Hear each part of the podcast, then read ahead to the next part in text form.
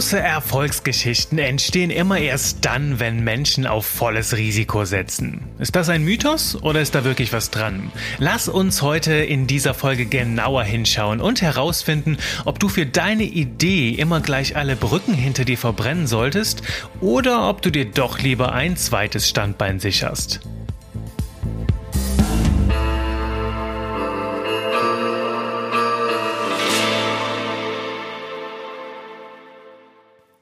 Langsame Weg zum schnellen Erfolg. Ein Student hatte ein Problem. Seine Brille war kaputt gegangen, doch sein Geld reichte nicht für eine neue.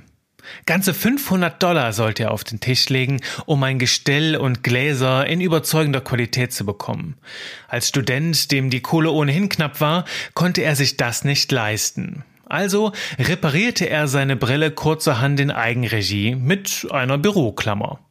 Die hielt das Gestell für einige Jahre weiterhin zusammen. Doch obwohl er sein Problem damit erst einmal aufgeschoben hatte, ließ ihm die Situation keine Ruhe. Brille musste auch irgendwie anders gehen, dachte er. So erzählte er drei Kommilitonen davon. Die konnten seinen Schmerz nachvollziehen und die vier Studenten setzten sich kurzerhand zusammen, um kein geringeres Abenteuer zu wagen, als den amerikanischen Brillenmarkt zu revolutionieren. Kein leichtes Unterfangen, denn der Brillenriese Luxottica kontrollierte 80 Prozent der Branche. Dank seiner Marktmacht konnte er ungehindert seine hohen Preise durchsetzen. Wie sollten ein paar kleine Studenten daran etwas ändern? Doch die vier ließen sich nicht unterkriegen. Ihre Vision, die Kunden sollten bei ihnen eine Brille für weniger als 100 Dollar bekommen, und zwar online. Sie experimentierten also mit einigen Geschäftsideen und brauchten erst einmal sechs Monate, um sich auf einen Namen zu einigen. Sie wussten, wie wichtig ein guter Markenname war und überließen deswegen nichts dem Zufall. Parallel führten alle vier ihr Studium fort und absolvierten zwischendurch sogar Praktika. Natürlich waren sie begeistert von ihrer Vision und sie spürten, da ist ein gigantisches Potenzial. Doch bei den großen und wichtigen Entscheidungen ließen sie sich nicht von ihrer Euphorie treiben. Sie blieben selbstkritisch und analysierten die Sachlage mit Sorgfalt. Ihre zentrale Idee, um online das Vertrauen ihrer Kunden zu gewinnen, sie wollten ihnen die Brille mit Geld-Zurück-Garantie anbieten. Über ein Problem zerbrachen sie sich jedoch den Kopf. Ein teurer Bestandteil der Brille sind die Gläser. Die werden individuell für die Sehstärke des Kunden angefertigt und geschliffen. Sie würden also für ihre Kunden in Vorleistung gehen. Müssten sie dann jedoch eine Brille zurücknehmen, blieben sie auf diesen Kosten sitzen. Außerdem belegte ihnen die Marktforschung, dass die Kunden trotz Geld-Zurück-Garantie wenig begeistert von ihrem neuen Konzept waren. Sie erkannten das Potenzial auf dem Markt, doch mit einer halbgaren Idee wollten sie nicht starten. Also grübelten sie weiter, und eines Tages platzte dann plötzlich der Knoten. Die Gläser spielten bei der Wahl der neuen Brille doch gar keine Rolle. Viel wichtiger war, dass das Gestell zum Gesicht passte. Deshalb würden Sie den Kunden einfach mehrere Gestelle gratis nach Hause schicken. Hier könnte der Kunde sie in aller Ruhe anprobieren und seine Wahl treffen und anschließend würde die Brille dann mit den passenden Gläsern für ihn fertiggestellt. Das war's. Der Groschen war gefallen. Nun machten sie sich an den Aufbau der Website. Alles immer noch, während sie ihr Studium fortsetzten. Einer von ihnen nahm sogar eine feste Arbeitsstelle an, zur Sicherheit, sollte die Idee des Brillenshops doch mal nicht aufgehen. Doch Fleiß und Geduld der vier Studenten hatten sich ausgezahlt. Als der neue Anbieter Warby Parker 2010 in den USA in den Markt ging, explodierte die Nachfrage innerhalb kurzer Zeit dermaßen, dass das Start-up schon nach kurzer Zeit eine lange Warteliste führte. Und bis heute ist Warby Parker zu einem Unternehmen im Wert von 1,75 Milliarden Dollar gewachsen und das Geschäftsmodell ist längst auch in Deutschland bekannt. Diese Story habe ich in Anlehnung an Nonkonformisten von Adam Grant geschrieben. Mit dieser Story starten wir heute in die Frage, ist Risiko wirklich immer eine Voraussetzung, um einen bahnbrechenden Erfolg zu haben? Die vier Studenten von Warby Parker entsprechen so gar nicht dem heutigen Bild des Starte, bevor du bereit bist, setze alles auf eine Karte, wenn du wirklich an deine Idee glaubst oder wenn du für deine Idee nicht all in gehst, dann brennst du nicht genug dafür. Ich erlebe immer wieder Menschen, die nach einem Moment der Erleuchtung, zum Beispiel nach einem Seminar, ihr gesamtes Leben auf den Kopf stellen wollen. Nichts soll beim Alten bleiben. Sie haben eine Vision und sehen plötzlich ganz klar vor sich, wo sie hinwollen. Alles soll anders sein, alles muss außergewöhnlich werden, alles am besten jetzt sofort. Ja, diese Energie, wenn du plötzlich klar sehen kannst, das ist etwas Wunderschönes. Doch manche lassen sich davon sehr weit treiben. Sie kündigen ihren Job, beenden ihre Beziehung oder ziehen sich ab sofort total anders an, weil sie glauben, in allen Bereichen ihres Lebens plötzlich zum Genie werden zu müssen. Und die gehen doch überall an die Grenzen und auf volles Risiko, oder? Erfolgreiche Menschen sind immun gegen Risiken. Lass uns diesen Mythos mal etwas genauer unter die Lupe nehmen. Denn die Annahme ist weit verbreitet, dass originelle Menschen immer nur dann Erfolg haben, wenn sie bereit sind, große Risiken einzugehen. Sie wagen sich mit ihren Ideen auf unerschlossene Gebiete und klar wirken sie dann wie mutige Pioniere. Dabei wirkt es so, als wären sie immun gegen Risiken. Angst vor dem Ungewissen? Risikoscheu? Nur was für Amateure. Echte Weltveränderer scheinen keinen Gedanken ans Scheitern oder an mögliche Gefahren auf ihrem Weg zu verschwenden. Zurück bleibt bei uns nur das Bild des mutigen Genies, das so Feuer und Flamme für seine Idee ist, dass es alles auf eine Karte setzt. Und je häufiger wir diese Geschichten hören, desto mehr verfestigt sich die Folgerung, dass große Erfolge immer auch volles Risiko von uns abverlangen. Doch ist das wirklich so?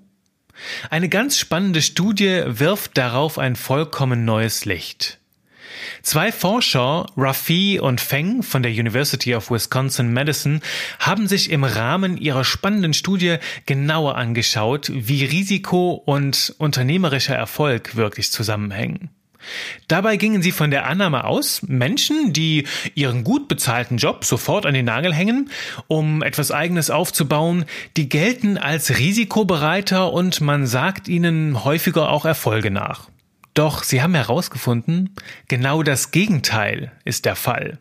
Die Forscher fanden heraus, dass Menschen, die ihren Brotjob erstmal beibehielten, während sie sich nebenbei etwas aufbauten, im Schnitt 33 Prozent seltener scheiterten. Bei genauerem Hinsehen leuchtet das ein.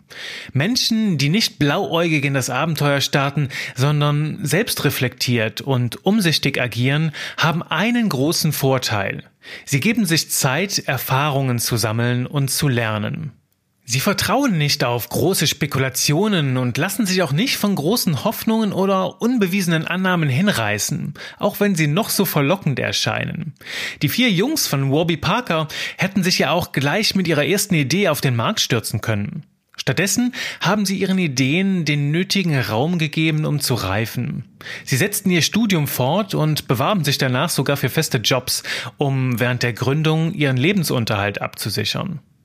Übrigens sind die Warby Parkers nicht die einzigen, die auf Nummer sicher gebaut haben. Auch die Google-Gründer oder der Entwickler von eBay und auch Henry Ford und Bill Gates zum Beispiel hatten so lange ein zweites Standbein, bis ihre neue Unternehmung ausreichend Früchte abwarf, dass sie davon leben konnten. In ihrer Studie erklären die beiden Forscher Rafi und Feng zudem, solche Unternehmer, die sich von Euphorie leiten lassen und Hals über Kopf in ein Wagnis stürzen, die sind häufiger eher Zocker und können sich selbst und ihrem Unternehmen ganz schön gefährlich werden. Wie also könnte so ein Geheimrezept aussehen, mit äh, dem du ja, deine Idee nach vorne bringst und trotzdem auch das Risiko irgendwo in Zaum hältst. Nun, die Erfolgsformel lautet, halte die Bereiche deines Lebens im Gleichgewicht. Denn es gibt nur eine weitere Sache, die bei diesem risikofreudigen Draufgänger total verzerrt ist. Wenn bedachte und nachhaltig agierende Unternehmer Risiken eingehen, dann tun sie das bewusst nur in einem ganz bestimmten Bereich ihres Lebens. Die Risikobereitschaft an dieser einen Stelle gleichen sie aus, indem sie für Stabilität in allen anderen Bereichen ihres Lebens sorgen. Das führt auch ähnlich bei einem bestehenden Unternehmen.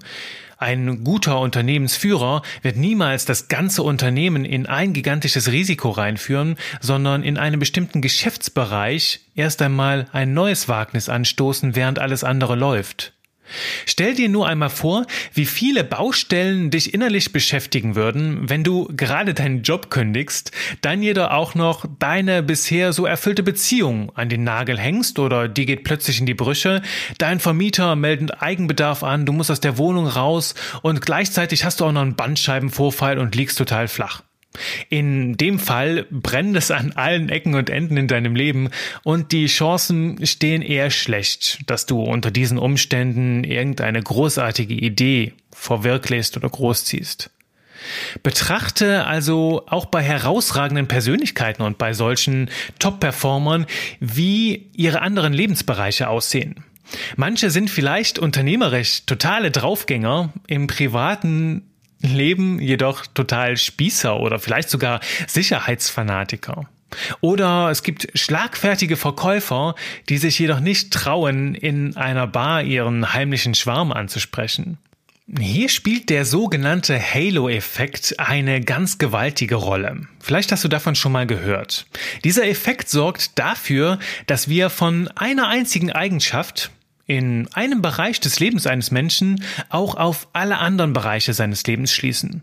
Also wenn wir zum Beispiel Menschen begegnen, die wunderbar gekleidet sind und tollen Schmuck tragen und sich sehr, sehr sorgfältig pflegen augenscheinlich, würden wir auch davon ausgehen, dass sie sehr vertrauensselig sind, auch Menschen sind, die sehr gewissenhaft arbeiten und die sehr, sehr viel Wert vielleicht auch darauf geben, was andere Menschen denken. Das heißt, wir sehen diese eine Eigenschaft und ziehen daraus direkt Schlussfolgerungen, die wir auch auf andere Bereiche übertragen, über die wir eigentlich gar nichts wissen.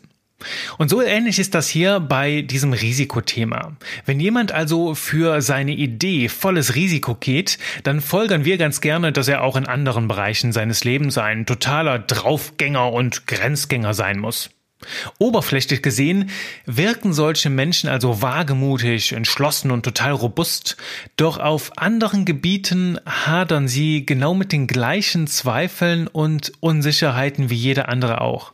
Ich kenne zumindest kein Genie, das in allen Lebensbereichen brillant ist oder war. Kennst du eins? Dann lass es mich gerne wissen, denn da bin ich immer sehr, sehr neugierig für Tipps. Wie also lautet meine Empfehlung in Anbetracht dessen, was wir hier erfahren haben? Nun, die lautet ganz klar, gib dir selbst einen Schubser, doch stürze dich nicht gleich kopfüber aus dem Fenster.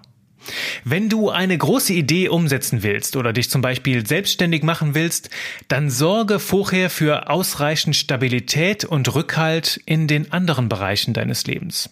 Denn ist die erstmal groß genug, kannst du auch einen größeren Schritt wagen und auch ein, ja, sagen wir mal, größeres Risiko eingehen, denn dein Leben wird dich dann auffangen. Du kannst dann jederzeit Kraft tanken und Stärke beziehen, um an anderen Stellen Höchstleistung zu bringen.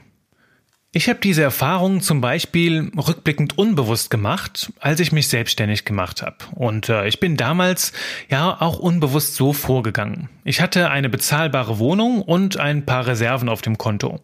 Und mein Freund war schon lange selbstständig und der wusste, welche Zeit und welche Herausforderungen mir da bevorstanden. Und von ihm erhielt ich viel Verständnis. Das heißt, von der Beziehung her gab es keine Unsicherheiten, sondern die wurde tatsächlich eher zu einem ganz krassen Sprungbrett, das mir geholfen hat, diesen Sprung zu machen. Und auch andere Freiberufler, andere Freunde in meinem Freundeskreis und in meiner Umgebung haben ihre Tipps mit mir geteilt und auch ihre Kontakte mir vermittelt. Und so hatte ich von Anfang an starke Wurzeln und konnte mich voll in dieses Abenteuer der Selbstständigkeit stürzen. Während vorher noch sehr, sehr viele, ja, sagen wir mal, Unwägbarkeiten mich verunsichert haben.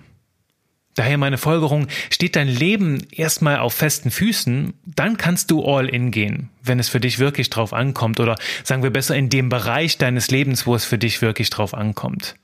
Wichtig ist jedoch dabei immer nicht einzuschlafen oder dich vielleicht in perfektionistischen Schleifen zu verzetteln. Das heißt, wie bei den Warby Parker Jungs ist es wichtig, Selbstreflexion zu behalten. Die ist ein Schlüssel und sorge dafür, dass deine Gedanken in Bewegung bleiben und dass du auch ständig in der Umsetzung bleibst. Also, dass es weitergeht und dass du deinem Ziel auch näher kommst. Denn ansonsten ist das Risiko sehr groß, dass du dich verzettelst und dann wird es erst recht schwierig.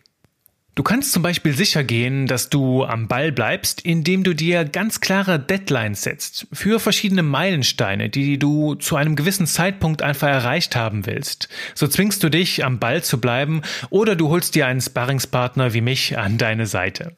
Und behalte dabei immer im Hinterkopf, jede Pflanze wächst auf fruchtbarem Boden, wenn sie mutig der Sonne entgegenwächst, und jede Rakete startet von einer festen und stabilen Startrampe. Wenn du die hast, dann kannst du dich wirklich trauen, deins zu machen. Ich wünsche dir auf jeden Fall viel Erfolg bei deinem nächsten Wagnis, bei deinem nächsten kleinen oder großen Risiko und ich freue mich, wenn du deine Erfahrungen hier mit mir teilst. Ganz gerne auf genieundwahnsinn.de in meinem Blog oder du schreibst mir eine Mail an mein@genieundwahnsinn.de. Ich freue mich von dir zu hören und freue mich, wenn du auch beim nächsten Mal wieder dabei bist und du weißt, ich freue mich auch ganz dolle, wenn du mir hier für diesen Podcast eine tolle Bewertung hinterlässt. Fünf kleine Sternchen sind nur einen kleinen Klick für dich entfernt, aber bewegen ganz, ganz dolle viel in dieser Welt von Genie und Wahnsinn. Ich freue mich auf deine Ohren beim nächsten Mal und sage Adieu.